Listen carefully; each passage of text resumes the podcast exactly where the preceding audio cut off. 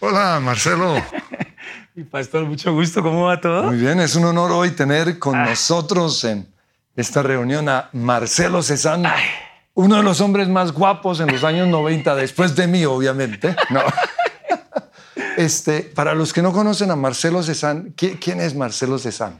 Uy, bueno, es un caleño Sí. con toda la lo que implica ser caleño, con la sabrosura, el swing, la cosa negra, porque en Cali nos criamos con, con negros y, no me da miedo decir esa palabra. Sí, claro. Hay mucha cultura afro Sí. y, y eso se le va pegando a uno en el swing, en el hablado, en la energía liviana. Pero tengo otra parte que es una parte italiana, por el lado de mi madre. Ajá. Entonces tengo esa mezcla de indio por parte de mi papá, que es de Pamplona, norte de Santander, Sí. motilón. Sí. Y por mi madre tengo de negra, mi abuela, y de italiano, mi abuelo. Entonces, es una mezcla racial bien particular, que, que- que hablando de identidad, como usted lo hablaba en, en estos días, pues me da algo muy, muy particular, ¿no? Como todos los seres humanos. Sí, sí. Ahora, ah, por ahí leí o supe que plan- le gustaría, le hubiera gustado ser futbolista. Sí. ¿Y qué era mi pasó? sueño. Pues mire, yo, yo, yo, yo no quería hacer nada más en la vida. Yo, yo quería ser futbolista o, en su defecto, tenista, que era mi segundo deporte que arranqué a los cinco años. Ajá. Pero era una época donde el deporte de alto rendimiento no tenía un futuro. Y, y cuando yo jugué un par de torneos semilleros sub-15 en Cali, llamado la Copa Sarmiento Lora, el Deportivo Cali vino por mí. Lo cual me sorprendió además, porque yo jugaba con unos tipos que eran muy, muy talentosos. Y yo dije, ¿por qué me llamaron a mí? No, no, no lo entiendo. O sea, está bien, yo, yo juego bien, pero ¿por qué no llamaron a este y a este otro? Me presenté al Deportivo Cali y de, era- eran, eran 400 jugadores, de los cuales escogieron 180. Y esos 180 llegamos en una semana a hacer una prueba, como un tryout, que llaman lo- los norteamericanos, de filtros, filtros, filtros. Sí. Y, y- y el día sábado quedé entre los 25. Wow. Y yo dije, ¿pero qué, qué, qué pasa aquí? Me subí al carro y le dije, papá, quedé. Yo tenía 13 años. Y me dijo, usted nunca va a ser un jugador de fútbol. Wow. Y yo le dije, ¿por qué? Me dijo, porque, porque aquí a usted lo van a robar. No, no se ha visto la cara. Usted es un monito de ojos verdes. Aquí van a acabar con usted. No, no, no ve la gente con la que usted está jugando. Sí. Este no es el ambiente que yo quiero para usted. Y en ese momento, pues, se acabó mi sueño de ser futbolista. También estaba estudiando odontología. Soy odontólogo. Es odonto- Ay, ahorita necesito una caries. que-. Entonces, ¿y qué pasó con eso? Pues que ya llegó el momento de decidir. Yo me gradué muy joven, de 15 años, de- de- de- de- del último año de colegio. Wow. Y, y mi papá prácticamente me, me- me presionó y me obligó a estudiar algo. Y yo dije, ¿pero qué puedo estudiar yo? Si yo lo que quiero es jugar fútbol o tenis. Y empecé por descarte a mirar las carreras de ese momento. Corría el verano de 1983, una época muy diferente a la que vivimos ahora. Y por descarte empecé, bueno, medicina me gustaba y dije, "Eh, pero es muy esclavizante, yo no voy a tener vida. Eh, y vi odontología por ahí dije, esto debe ser fácil, esto, vamos a meter ahí a ver. Sí. Lógicamente no fue nada fácil, no, no, no era parte de mi identidad, más bien la medicina, la medicina un poco sí. Y terminé graduándome porque pues quise darle ese gusto a mi papá, Wow, pero yo estaba en otra cosa, ¿no? Sí. ¿Y, y entonces cómo terminó de modelo primero? Sí. ¿Por qué llegó allá? Porque un día estaba en una discoteca Por en Cali. zurro, por sí, zurro, pues ah. tenía, tenía mi facha, tenía mi pelo largo y un diseñador de moda eh, en el año 1989 por ahí. eh, yo ya había entrado a la música. En el 89 yo ya había reemplazado a un cantante en una banda de rock y ahí me había, me había autodescubierto como músico, como compositor, que yo no lo sabía. Sí. Yo había tenido cierta afinidad con la música en el colegio, en la tuna, en el coro, pero yo no sabía que yo era músico. Wow. Y paralelamente, un día de una fiesta de una discoteca, un diseñador muy famoso, Carlos Arturo Zapata, me vio en la discoteca y se, se- se arrimó y, y- y me dijo, ¿tú cuánto calzas? Y le dije, ¿viste qué quieres saber? o qué? ¿Por qué me pregunta eso? Digo, no, es que yo soy un diseñador, tengo una gira con Miss Universo, me gané ese derecho eh, y quiero que tú seas el- uno de los modelos de la gira. Yo dije, "Pero yo nunca he desfilado, yo nunca he modelado. El tipo me puso profesor, me preparó y me fui yo a esa gira como modelo Sí. donde descubrí eh, algo que, que- que ahora llamo la gracia de Dios, pero que en esa época la gente decía, es que usted tiene mucho carisma. Wow. Porque yo, yo salía a, a desfilar y yo no era el más pinta, debo confesarlo. Había tipos mucho más pintas, más altos, con mejor cuerpo. Sin embargo, cuando yo pisaba la pasarela, la gente reaccionaba era conmigo. Y yo decía, tan raro esto. Una vez más yo decía, pero ¿por qué yo? Sí, sí, sí. Este, este es divino, este es hermoso, este es alto. Eh, Sin embargo, cuando yo salía, la gente gritaba. Había una ovación. Y, de hecho mis compañeros se, se, se, aterraban cuando llegábamos al camerino y me decían, ¿qué pasó? ¿Eso qué fue? Yo nunca había visto eso. Y eso después lo entendí, investigando un poco esa identidad de la que tanto usted habla, eh, que era esa gracia de Dios que estaba ahí esperando a ser un poco despertada. ¿no? Sí, sí. Y luego vienen las novelas. ¿Cuál fue la primera? Bueno, la primera novela yo, yo, yo primero arranqué como cantante. Ah, como cantante. Nueve semanas y media. Exactamente. Esa canción que, bueno, fue un, palo, un hit. Una canción que yo no escribí, que escribieron otros. Estefano, Eduardo Paz, producido por Quique Santander. Wow. Tremendo equipo. Sí. Eh, en, el rock en Cali se regó el rumor de que yo existía. Ah, bueno. No, se regó el, se regó el rumor que yo existía. Ah pero yo, mi nombre de pila es Edgar Gómez. Yo, yo, yo, yo soy bautizado como Edgar Gómez. Y, y, yo empecé a llamar la atención en, el medio musical en Cali como una figura chévere, como un cantante fresco, como un buen músico. Eh, y un día estaba cantando de, bar en un, eh, de planta en un bar, en un sitio nocturno. Yo, yo tenía mi show, era mi trabajo. Con eso me pagaba la universidad. Y un argentino que había sido eh, contratado por Sony Music me descubrió ahí. Él me armó, me cambió el nombre, me armó todo un misterio, toda una estrategia de marketing y me consiguió mi primera novela porque él decía, es bueno esa ah, exposición. Y ahí yo entré a la actuación, pero a la actuación sí entré completamente regalado, o sea, sin ningún tipo de formación. Yo decía, ¿actor de dónde yo? Futbolista sí, tenista, músico, lo tengo en la sangre, pero actor no. Eh, y mi primera novela fue La Maldición del Paraíso, una novela donde llamé la atención, donde actué muy mal, debo decirlo era muy malo. Después hice otra que era más malo todavía y ahí tomó la decisión de irme a Los Ángeles a estudiar actuación ah. porque dije, bueno, si ya voy a seguir este camino, me tengo que preparar. Pero se ganó un premio, Catalina, ¿no? ¿Con, ¿con qué? Con Me llaman Lolita, ah. que fue una, una, novela posterior. Pero ahí ya era mejor actor. Ya claro, porque me había ido a Los Ángeles a estudiar, ya, ahí había descubierto mi talento. Eh, de hecho, fui becado en la, en la escuela donde fui a estudiar, Sanford Mechner Institute of Acting eh, llamé la atención, tal vez por esa cosa caleña, colombiana, de tírese al piso, listo, yo me tiro, ¿qué hay que hacer? O sea, sabía tan poco que, que la humildad real aparecía y era obediente con el profesor. Lo que él decía, yo lo hacía, porque decía, ¿por qué tengo que perder? No sé nada, pues lo que él me diga, yo lo hago. Y empecé a hacer caso, a hacer caso, a hacer caso, hasta que un día él me dijo, no, tienes todo para estar aquí, tienes tremendo talento para ser actor. Eh, y, y, hubo una oferta formal de quedarme en Hollywood pero yo ya tenía un contrato en México con Televisa y había un tema legal ahí que no, que no pude manejar. Pero ahí descubrí que podía también desarrollar un talento como actor. O sea que usted, usted incluso actuó con Sofía Vergara, ¿no?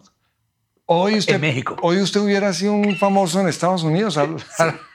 ese, era mi, e, ese era el camino que, que ellos veían en mí. Sí. Eh, sin embargo, en México, justamente, en México, cuando tuve la, la, fortuna de compartir set con Sofía Vergara, en una telenovela que yo en la que yo trabajé Acapulco, Cuerpo y Alma.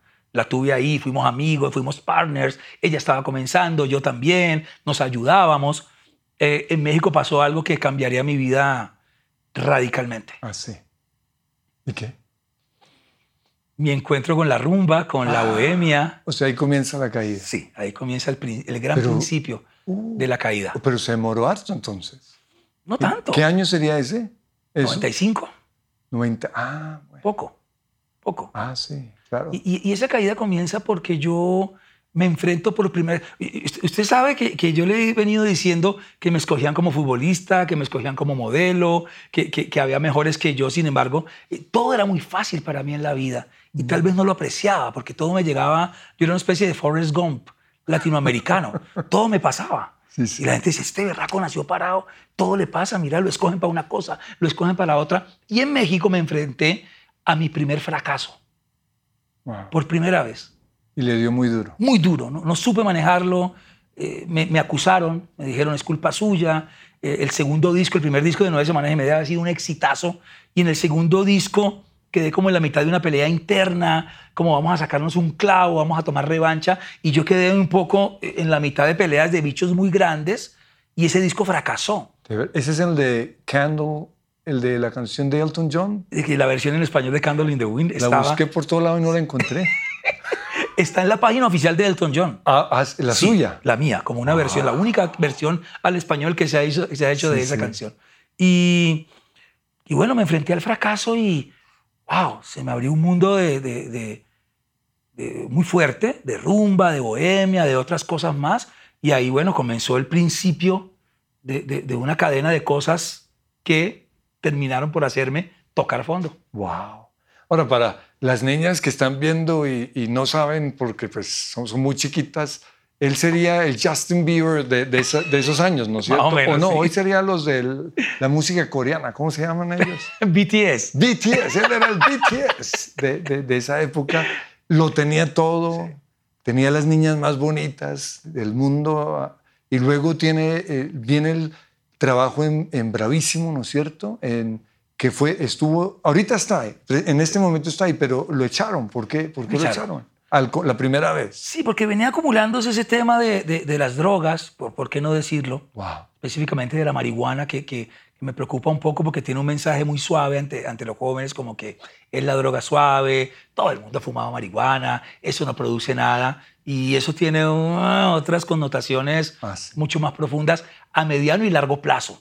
Eh, pero eso es un tema bien profundo que habría que tratar eh, con, con más dedicación. ¿no? Sin Sí, embargo, eh, empieza este camino de, de- de la marihuana y de, ay, todo está bien y paz y amor, y eso me lleva a un mundo de fiesta y de rumba que me lleva a tomar muy malas decisiones en momentos claves de mi vida. Una de ellas fue en Bravísimo, en la primera etapa. Yo estaba en el Curubito, era considerado el presentador de moda, Ah. carismático, sacaba la guitarra, inventaba los jingles ahí al aire, buen entrevistador, conocía a la gente. Y, y los caramelógrafos y, y- y el equipo de trabajo, cada vez que yo llegaba al programa, me decían: Usted es intocable. A usted nunca lo van a echar de aquí porque usted es el, el- el duro, usted es el mejor.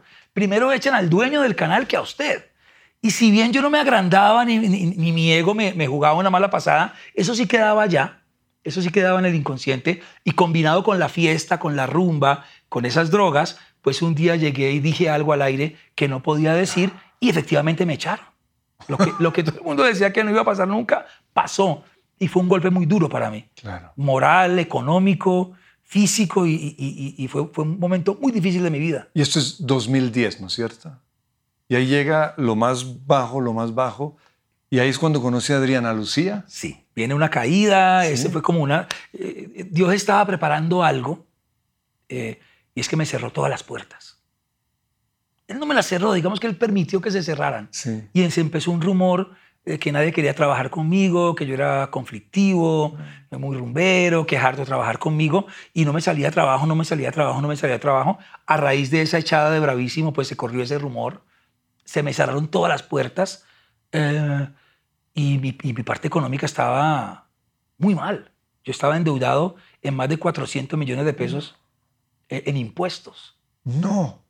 y unos préstamos que había hecho en esas decisiones erradas cuando uno toma, cuando está con la marihuanita y la cosa, llegaba la propuesta del banco, mira, quiere 50 millones a una buena tasa. Y pues, ¿eh? ¿Qué? 50 millones de una, firme, ¿dónde hay que firmar? Y acumulé una cantidad de préstamos. Yo llegué a pagar 12 millones de pesos en cuotas mensuales Wow. sobre deudas. ¿Y en qué se gastaba la plata? En, en nada, en rumba, en, en- en- no sé, en, despilfarro. Sí, tenía unas propiedades, tenía una- un apartamento, tenía un, un- un- lote en Yerbabuena, tenía mis carros, pero no, no, no, no, no estaba consciente de invertir y, y de lograr mi libertad financiera, lógicamente porque la marihuana te lleva por ahí. La marihuana no es que te mate al otro día, ni te arruine, porque la marihuana es barata, pero sí te lleva a tomar malas decisiones, decisiones impulsivas, decisiones en medio de, de- de- de esa, de esa especie de, estar fuera de la realidad. Entonces, yo por ejemplo tengo una escena donde llegaba eh, el recibo de la DIAN, donde me avisaban, hey, usted está atrasado con unos IVAs, la deuda está creciendo, preséntese. Y yo lo que hacía era coger eso y tirarlo a la chimenea. No. Dice que la DIAN, guau, guau, guau, ladrones esos, ¿cuál DIAN? Quememos esto más bien y seguía mi fiesta. Entonces, ese tipo de decisiones, ni hablar con las falsas promesas a las mujeres, que yo en esos estados de, de- de- de- de estar fuera de la realidad, le prometía de toda una mujer, sí, contigo, y, y- y- y buscábamos nombres de hijos, y No. íbamos a hacer todo juntos, y ya cuando caía en esos momentos de sobriedad, pues no le, no- no- no le cumplía. Entonces, la marihuana tiene esas trampas mortales que son sutiles, que no son tan evidentes y que son a mediano largo plazo. Yo la comparo como una serpiente que te va, eh, eh, constrictor, que te va envolviendo y uno está bien y, y hasta que llega un momento en que uno se empieza a ahogar y definitivamente toca fondo. Ahora, ¿cómo, ¿cómo una persona que lo tiene todo le da por probar marihuana? En mi caso fue por el fracaso, ¿no? Por, por- por no saber manejar el fracaso. Ah, o sea que fue en su depresión, en su... Claro. O en sea, una salida. Quería buscando- salir de la realidad, no quería enfrentarme a que me siguieran acusando por culpa suya perdimos plata, su disco no funcionó, usted no sirve, usted es malo. Entonces, cuando encontré eh, eso, pues eso te saca un poco de la realidad y te, uf, te calma y uno está ahí, ah, todo está bien. ¿Sí? Y apenas viene la caída que uno vuelve a, a- a toparse con la realidad, pues tiene que empatar, tiene que seguir para volver a estar eh, con esa tranquilidad artificial, efímera y completamente pasajera. Ahora, yo quise esta entrevista porque cuando usted me entrevistó para el libro Voy a disfrutar la vida, usted me dijo, yo, yo quiero hablar de esto y yo lo vi tan necesario para los jóvenes de la iglesia, los adolescentes, porque cuando salen del colegio y entran a la universidad, a algunos que están súper metidos con Dios les da por probar la marihuana. Y yo no lo entiendo. O sea, en mi caso personal nunca, nunca tuve, tuve ese deseo. Y yo no diría que ellos tengan eso de depresión, porque en, en esa edad no. ¿Por qué lo haría un, un muchacho de 16 años? Un poco de curiosidad. Sí. La marihuana tiene muy buena reputación y es como una estrategia de- del enemigo de, de- de venderla como algo inclusive medicinal. Y es verdad que hay un tipo de marihuana que es medicinal, Sí, sí. pero no es la que es alucinógena, no, es la que es para estar ahí. uh, Entonces, lo que la gente busca es estar high, es lo que sí, llaman estar high, estar fuera de la realidad, estar contento, sentirse el dueño ¿Y del se mundo. siente rico Sí, se siente muy bien, se siente muy bien. Esa es la trampa que tiene. Pero usted dice que poco a poco lo va envolviendo. Sí, sí, porque empieza uno a tomar malas decisiones. Entonces, sí, yo estoy bien y, y- y la marihuana no me va a hacer daño de hoy para mañana. Si, si- si yo fumo hoy, pues la paso rico, me da risa, duermo bien, como bien, las- la comida me sabe rico. eh, si tengo una pareja con la cual tener relaciones sexuales son fenomenales y la música la oigo diferente porque aumenta los niveles de percepción. Entonces, claro, en el, en el papel es delicioso. Y para los, los diseñadores, ellos les gusta porque eso les da ideas. inspiran y los compositores. Entonces, uy, me llegó una idea genial, pero es una trampa porque uno empieza a tomar decisiones bajo ese efecto y planea giras y promete cosas y uno se mete en ese viaje y sí, y termina ejecutando el 10%. Y no se miden las decisiones. Eh, por- eso la, la- la marihuana no es una trampa inmediata, es, eh, esa- es paciente.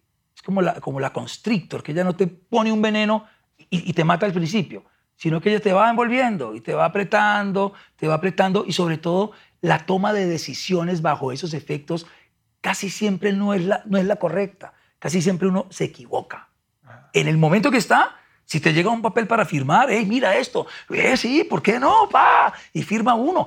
Tengo un caso de un amigo cercano que no voy a decir el nombre, que estaba muy metido en ese tema, muy, muy cercano a mí, y tenía un asistente que le hacía firmar cosas bajo ese estado. Mire, llegó esto. Pues el tipo le robó toda la fortuna. Estaba cediéndole todo. Entonces no es que la ruina llegue porque la marihuana sea cara, ni porque yo me arruine porque entonces compré dos millones de pesos de marihuana. No, la marihuana es barata. Vale dos mil pesos, tres mil pesos, cinco mil pesos. Sino las decisiones que tomas en ese estado. Este tipo lo robó, lo hizo firmando una cantidad de cosas que él ni revisaba porque era su asistente, su mano derecha. Pero si uno está sobrio, si uno está en sus cabales, pues si uno coge el documento y dice, ¿qué, qué me está dando para firmar? Ah, no, no, esto- aquí te estoy cediendo mi fortuna, esto no lo firmo ni loco. Pero en ese estado de, "Uh", pues uno firma lo que le, lo, lo que le pasen. Es por ahí la trampa. Eh, eh, No, no es tan inmediata, es mucho más sutil. Toqué fondo porque ya eso- esa cantidad de decisiones fueron, me fueron endeudando, las puertas se me fueron cerrando, hasta que un día ya yo me estrellé contra un muro, casi que lo veía físicamente, y, yo- y para donde yo volteaba el muro estaba ahí. Y yo decía, ¿y ahora qué? Y empieza esta- e- e- este, este flashback de mi vida, de haber tenido contratos en Venezuela por un millón de dólares, Wow. por dos años de exclusividad. Wow. Yo decía, ¿dónde está ese dinero? ¿Dónde está? Que yo tuve que vender mi apartamento para pagar la DIAN. Tuve que vender mi lote en Yerbabuena para poder responderle a la, a- a la plata que le debía a la DIAN, porque eso daba cárcel.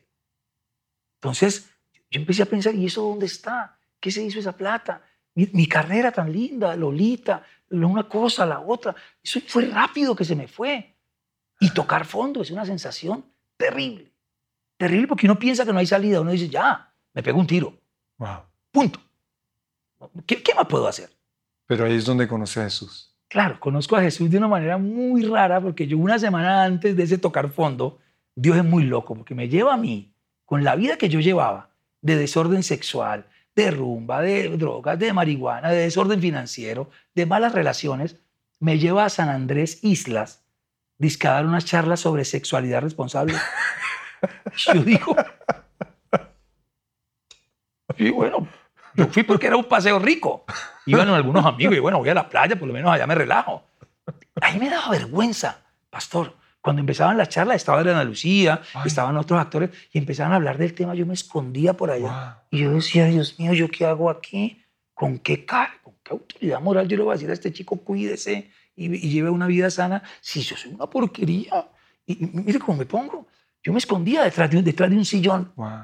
Y así me la pasé. Y un día yo veo a Adriana Lucía tranquila en el aeropuerto porque íbamos de San Andrés a Providencia.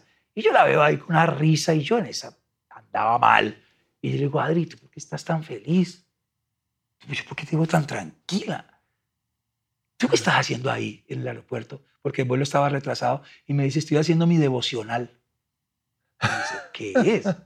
¿Qué es el devocional? No, es una cosa que hacemos los cristianos, que leemos la Biblia y anotamos lo que entendemos, lo que Dios nos habla. Y yo le dije, ¿qué? ¿Tú me estás hablando en serio? Y me dijo, sí. Yo le dije esta frase, pastor, yo necesito algo así, le dije. Me dijo, ¿en serio? Ella, ella como es evangelizadora profesional, se le abrieron las antenas y yo le dije, me abrió la grieta. Yo le dije, yo necesito algo así. ¿Cómo es el tema de Jesús? Le dije yo, ¿qué es lo que pasa ahí? No, esto y lo otro. Y me empezó a interesar y me empecé a enganchar. Y yo le dije, bueno, yo quiero. ¿Qué, qué hago? Me dijo, pues haz esta oración. Hice la oración de fe. Y ahí empezó un andar que ya va a cumplir 10 años ahorita en diciembre. Increíble, ¿ah? ¿Y eso poco a poco fue dejando la droga? ¿O sobrenatural así? ¿o No, no, eso no, eso no ocurre así. bueno, a, a veces ocurre así. Sí. Dios tiene sus estrategias. Conmigo de pronto él sabía que no iba a ocurrir Ah, así. bueno. No, eso fue de a poquito. Entonces ya son 10 años, pero usted hizo todo el proceso. Usted fue a encuentro. ¿Y, y cómo uh, las niñas locas al verlo? O no las niñas, las señoras de 40. o- Ella- No, la, señora me la niña me decían, ay, venga, una foto. Y yo, ¿qué? Me decía, es que mi abuela lo ama. y yo, no, fue lindo, fue lindo porque, porque al ser Edgar, volví a ser Edgar Gómez, pastor. Ah, que toda la parte legal de la iglesia, yo en la iglesia no soy Ah. Marcelo Cezanne, yo soy Edgar Gómez. Y en el servicio soy, soy Edgar Gómez. Wow. Entonces cuando me veían, sí, había una cosa como eh, linda porque era, wow, si este man está aquí, pues también puedo, ¿no? Eh, Pero, pero Dios había hecho un trabajo en, en mí tan lindo que, que yo, yo, yo a veces decía, pucha, estoy aquí un domingo a las 9 de la mañana en una clase. ¿Dónde estaría yo hace un par de años? En quién sabe con quién. Y eso me llenaba de emoción, lógicamente, quiero decirlo. El proceso fue así, como usted lo dice, de entrada. Después hubo como una etapa, después hay caídas donde uno dice, Sí. no me gusta este Dios, este Dios me exige, este Dios me disciplina y eso no gusta. Y yo, ay, no, entonces no puedo hacer nada. O sea, es un proceso, es un proceso, pero ¿cómo así? Pero yo, ¿por qué? Pero no. Y, y echaba para atrás y echaba para adelante hasta que un momento ya uno dice, ya, porque uno se lo pide a Dios. sí. Dios, ya, quítame esta duda, quítame esta... eh, A, a veces uno añora estar en, la- en el, en el otro lugar, ¿no? A pesar de lo malo que fue. Y eso es muy humano y eso, es muy, eso nos da vulnerabilidad, nos da la espina aquí en el costado. Pero hay un punto, y yo se los digo ahora, hay un punto. Si usted está en una lucha, en una cosa, en una adicción, en algo que tenga, yo, yo- a, a veces que llegan las personas a mí con adicciones y me dicen, ayúdeme, ¿cómo hago? Y recaen, yo les digo, tranquilos, yo también recaí. Entonces, "Ah, ¿en serio? Sí, yo también recaí, pero fresco. Es un nuevo comenzar. Vamos a empezar a sumar días, vamos a empezar a fortalecer estas partes. Hay una palabra en la Biblia que quiero recomendarte. Inspirémonos en la historia de este ser humano que lo vivió a ver qué puedes aprender ahí. Y hay un punto, hay un punto donde uno dice, ya, ¡Uf! me quité todo ya, toma. Una escena yo la, la hice a las 3 de la mañana, me levantó Dios así. Y yo, ¿qué? Dios mío, pero, pero no me levantó con sueño, me levantó vivo a las 3 de la mañana y yo, ay Dios mío, Dios, ¿qué me quiere decir? Y yo, voy a leer lo que me quiere decir. ¡Pum! Tibio no te quiero, me dijo. O todo o nada. Wow. Yo, ay, hijo de madre, esto es de frente. Sí. O estás conmigo o no estás conmigo. o que te va a escupir en la cara. Uh, Así, fuerte. Y yo dije, ay, Dios mío, esto es lo que yo estaba esperando. Cogí un kitcito que yo tenía con algo todavía de marihuana, pero que lo hacía muy de vez en cuando ya, ¿Ah, obviamente, por allá, cada mes. Y ese día me fui al chut de basura y le dije, Dios, aquí te entrego, mm, por fin. wow. Y ¡pra! cuando yo sentí que eso llegó abajo, que, que hizo así, hasta el sol de hoy. Fue un momento, es, es un instante, es un instante. Sí. Entonces usted dice que Dios le devolvió todo, le devolvió eh, su trabajo porque volvió a Bravísimo. Mm. De- eh, y hoy es más exitoso Bravísimo que nunca, ¿no es cierto? Está en su mejor momento. Increíble. Estamos rompiendo récords de audiencia año tras año, incluida la pandemia. De verdad. Que es algo que uno dice, wow, la gente cómo va a ser.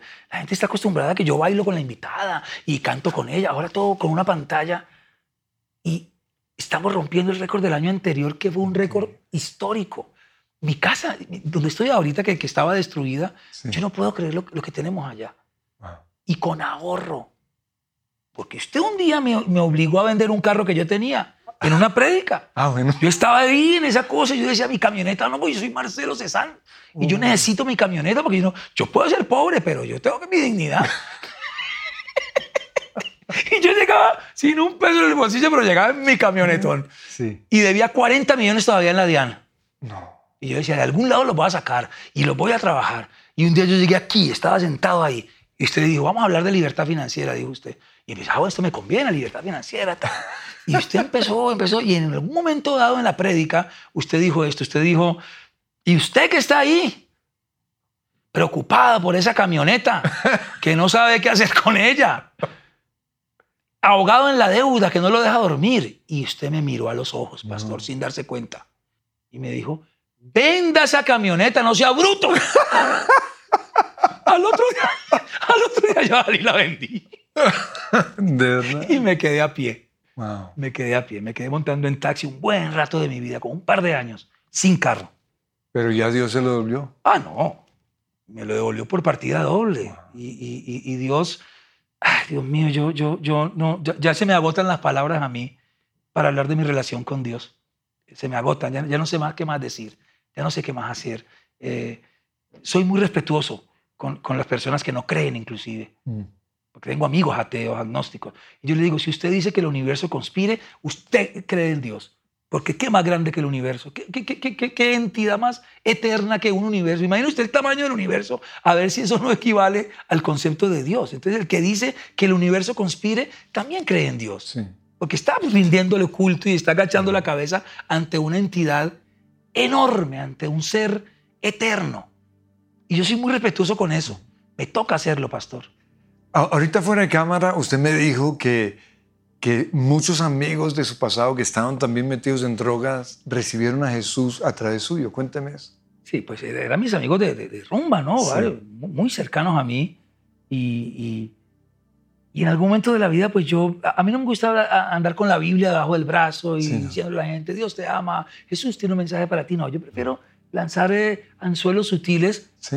a partir de mi comportamiento. Por ejemplo, llego a una reunión, un whisky, no, gracias. Entonces ahí es, es como la primera alarma. Ah, tío, ya no toma. Sí. Me han prendido cigarrillo de marihuana eh, frente mío. ¿Qué, Marce? ¿Un poquito? Yo no. Gracias, no, no, no. Ah, muchas gracias. Ahí sí le digo a mi esposa, vámonos de aquí rápido porque la cosa está pesada, pero no siento la tentación. Ah, bueno. Gracias a Dios, ya no, sé, ya no estoy como llorando, uy, qué rico, una nochecita nada más. No, ya eso está sanado y curado, gracias a Dios. Y uno de esos amigos que, que- que eran mis compañeros de rumba del pasado, empezaron a ver ese cambio y a sentir, lógicamente, el testimonio de YouTube que fue grabado en esta iglesia sí. ha tenido un impacto grande, sí. muy, muy grande, muy grande. Muchos lo han visto, eh, han visto mi cambio de comportamiento, he venido haciendo un trabajo sutil, tranquilo. Yo, yo dice la palabra que uno tiene que ser eh, eh, manso y astuto. Y ese astuto a veces nos olvidamos de esa segunda parte de esa palabra. Manso, obediente, dejarse guiar, pero tener una estrategia. No, no simplemente irse con todo y decirle, Dios te ama, tú tienes que recibir a Dios, ora conmigo, sino ser astuto, conociendo a cada Claro. personaje por dónde se le va metiendo uno, ¿no? Y, y ha llegado el momento ya de decir, bueno, va- vamos a hacerlo, vamos a empezar. Entonces, uno específicamente, mucha marihuana, no podía, lo hacía en sus fuerzas y duraba hasta cinco meses y me llamaba orgulloso. Llevo cinco meses, pero añorando volver a fumar, que, que- que es la gran trampa de, de hacerlo en tus fuerzas. Yo le decía, bien, yo lo dejaba, yo lo dejaba, yo decía, él va a caer otra vez. Y me llamaba aburrido, volví a caer y le decía, tranquilo, yo también caí, no te preocupes, vamos de a poquito, pero esto hay que meterle Dios, esto en tus fuerzas no lo vas a lograr. Otro que era muy adicto a la cocaína y un alcohólico que vino a esta iglesia, y tengo una anécdota con eso, Sí. porque él me llamó, me dijo, vi tus testimonios, soy primo de un amigo tuyo, necesito ayuda, no puedo con el alcohol, no puedo estar sobrio. Desayuno, almuerzo y ceno con alcohol y se está destruyendo mi matrimonio, estoy perdiendo a mi hijo, vente para la casa, lo invité, llegó con tufo, empezamos a hablar, lo comprendí, lo escuché y le dije, "Te- vamos a la iglesia, vamos a la iglesia una primera vez a ver qué sientes, a ver si te gusta la música, si te gusta el ambiente. Y me llegó borracho a la puerta de la iglesia y con un hijo chiquito. Estaba ya la alabanza sonando, estaba la música de fondo, ahí en la puertica principal del auditorio, sonaba la alabanza de fondo, una canción rítmica, movida. Él estaba muy prendido en el alcohol, con su hijo, que no entendía nada en brazos. Y yo dije, si él no entra hoy aquí, este, este- este tipo no va a sobrevivir. Este tipo está que se pega un tiro. Y le dije a una chica, le dije, ayúdeme, esto es de vida o muerte. Yo sé que él no puede entrar así, yo sé que el niño no tendría que entrar, pero por favor ayúdame, este es un asunto de vida o muerte y me quebranté. Empecé a llorar como un niño chiquito por una persona que conocía hace dos días. Y yo decía, pero ¿cómo estoy llorando por una persona que no conozco? Wow. Tuve tanta compasión, tanta misericordia, entendí tanto lo que él estaba viviendo que me quebranté de alguna manera que me imagino que la chica me miró y dijo, ay Dios mío, señor Ferro, aquí hay una emergencia. Pues me han dejado entrar con Sí. este muchacho, muy prendido, el hijo empezó a disfrutar con la música, él se quedó un poco quieto, como que se le pasmó la borrachera y empezó a ver todo lo que pasaba y volteaba para un lado y decía, la gente gritaba y le levantaba las manos y ahí, el ahí empezó ese, ese proceso con él. Hoy en día el tipo es próspero. Me llama y cuando me llama yo lo siento sobrio, porque yo sé cuando una persona está sobria o está bajo algún efecto. Me dice, Marce, no tengo cómo agradecerte, Dios. Viste la prédica, viste la oración, aquí estoy. Se metió en el cuento, ahí va, ahí va. Eh, muchos recaen, pastor, y, y yo los trato bien. Yo, yo los trato con misericordia porque a mí me pasaba también, incluso habiendo conocido a Dios. Yo les digo, tranquilo, caíste, yo también recaí. Y ellos hacen como, ay Dios mío, bueno, si Marcelito recayó y ya está bien, yo también puedo estar bien. Eh, el de la marihuana es otro caso, un caleño, que yo venía trabajando, los compañeros de fútbol, de rumba. Duré tres años en esa labor, porque la paciencia es la virtud del... del no quiero llamarme a mí mismo un evangelizador, pero sí un, un rescatador, Sí, un, sí. un ayudador, ¿no? un, un- Claro. un apoyo. Yo fui paciente con él, porque la marihuana es de las drogas más difíciles de dejar. Es la más tramposa, porque es rica. Ah, El alcohol te emborracha y la pasas rico y al otro día tienes un guayabo que dices, no vuelvo a tomar en mi vida. ajá. La cocaína te la inhalas y a los dos segundos tú dices, esta vaina me está matando. Porque es Sí. certera. La marihuana no. La marihuana te va engañando. Mira, no me ha pasado nada. Mira qué rico bailo. Mira qué rico todo. Entonces es difícil dejarla. Muy difícil dejarla. Y, y sentir el gozo del Espíritu Santo en sobriedad, que yo un día lo sentí. Y ese día yo me di cuenta, mire, un día, perdón que yo haga un paréntesis Sí. en este, le preparamos la fiesta a un gran amigo mío de Miami que venía. Y yo siempre, con marihuana en mi, en mi sangre, le hacía shows a él, improvisaba, trovaba, inventaba canciones. Y ese día, y había una orquesta, era su cumpleaños, yo fui a un lado y yo dije, es mi prueba. ¿Será que lo puedo hacer sobrio?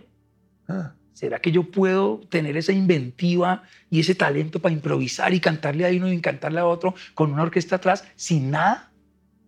Y Dios me respaldó. wow.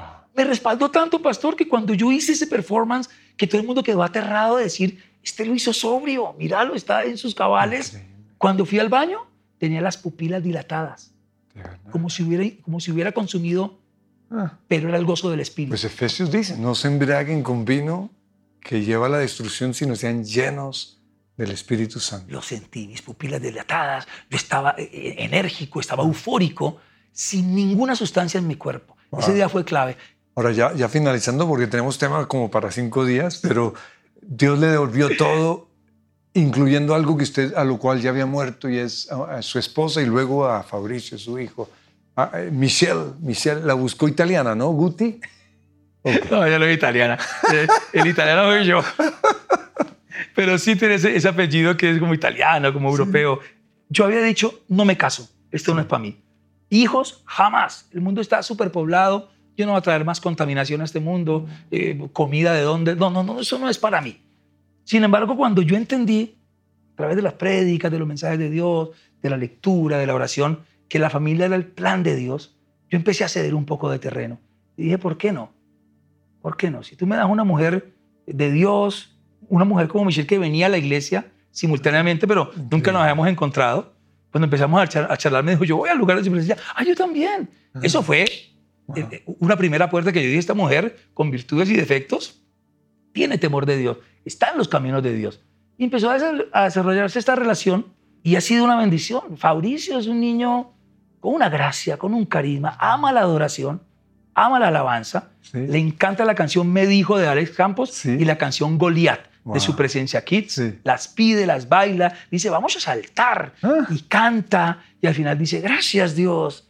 Y, ahí estamos. Es un día a día, eh, yo, no quisiera llamarlo difícil, pero sí es retador. Cada día tiene un reto, cada día tiene su afán, eh, hay peleas, hay discusiones, pero en la medida que uno va entendiendo este camino, hay reconciliación, hay perdón, hay pasión y sobre todo hay unión de mm. un proyecto clarísimo hacia el cual Dios nos está llevando.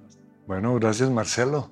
Y, él, el testimonio de Marcelo es realmente el testimonio de la lluvia de la gracia del Señor. Entonces, yo quiero que cerremos nuestros ojos. Aquí en la oscuridad, Henry nos va a cantar esta canción y luego quiero guiar a los que no han recibido el regalo de la salvación en una oración para que, para que lo puedan hacer.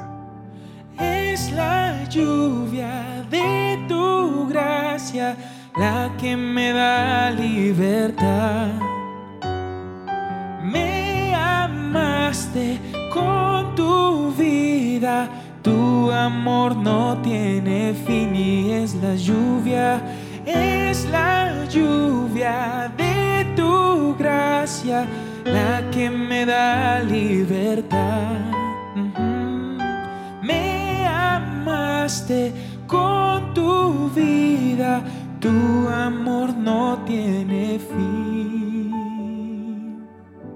Y Señor, yo te pido por aquellas personas a las cuales tú les has hablado hoy, que tu Espíritu Santo las esté abrazando, que puedan saber que no importa qué tan terrible haya sido su pecado, su vicio, su alcohol, en ti hay libertad, en ti hay sanidad, que puedan mirar la cruz y recibir ese regalo ahora mismo. Y, si ese eres tú, simplemente di conmigo, Padre Dios, el nombre de Jesús, recibo por la fe el regalo de salvación. Declaro que tú, Jesús, eres mi Señor y mi Salvador. Y así como liberaste a Marcelo Cesana, y así como lo sanaste, puedes hacer lo mismo conmigo. En el nombre de Jesús. Amén. Y si hiciste esta oración, queremos ah, eh, pues que te comuniques aquí con el call center. No sé a qué lado lo tendrán, pero ahí está el QR o el teléfono del call center. Queremos responder tus preguntas, a iniciarte en, tus, en los caminos con el Señor. Esperamos volver muy pronto a la normalidad, pero, pero mientras tanto, pues ahí en el call center hay unos pastores que, que quieren responder tus preguntas y orar por ti. Y queremos terminar con una canción de, de Marcelo Cezanne, entonces quédense ahí.